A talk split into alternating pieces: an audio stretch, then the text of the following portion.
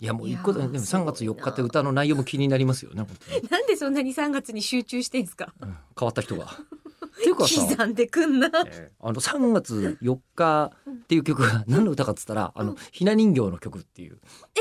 でも3月3日でもううん、だから流しちゃってますよねそうそうそうそうそう、だからそこから3月4日から閉じ込められる悲哀を歌った歌 っていうね歌詞おひな様たちが、うんうんいやすごで流すさよれないだけいいじゃないですもうすごいんかですよもう本当天才にも程がある、 うんレ・ロマネスクの、えーあれ他っのて曲に本も当なんですかえどういう意味ですかあのもともとは流しびなって言って、はいはいはい、ねそのおまあ、おひなさんたちあはいはいはいはにい全部その最悪だったりを持って行っていただきますっていう、まあ、よりしろとして、はいはいはいさよならっていうふうにしますって言うけど、はいまあ、もったいなかったりうん飾りとしてって言って、その、まあ、神様みたいな形でその期間飾るじゃないですか。で3日3月の3日を過ぎても飾っている家ではまそのだ最悪を流し切っていないぞと、そうでいうことなんでしょうね今期が遅れるうん、っていう迷信が、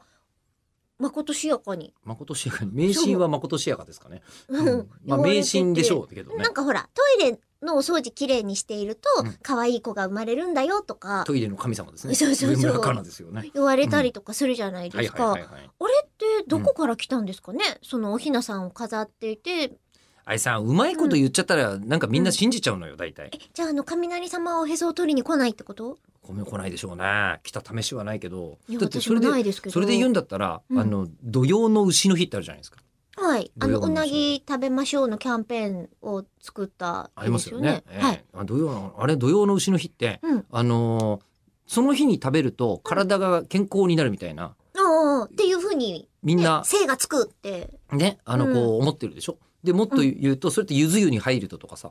ああの大体においてはいこうなんか、冬至の日でしたっけうんゆず湯勝負湯はね、入ると,、はいえー、と体が強くなってみたいなこと言うじゃないうん逆よけになるとか言います言ねうじゃない、うん土曜の牛の日のすごいところは、うん平賀源内はうん土曜の牛の日しか言ってないら しい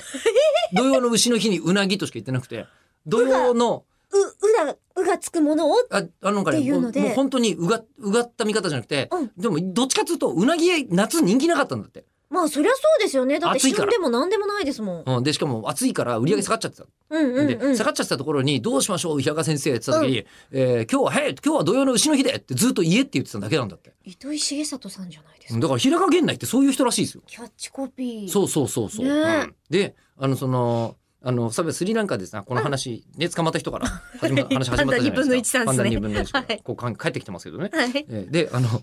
ちなみに平賀源内はその大キャッチコピーじゃないですか、うん最終的に平賀源内捕まっちゃって獄中で亡くなってるんですよ知らなかあった。知らなかった、そうなんですかそうなのうん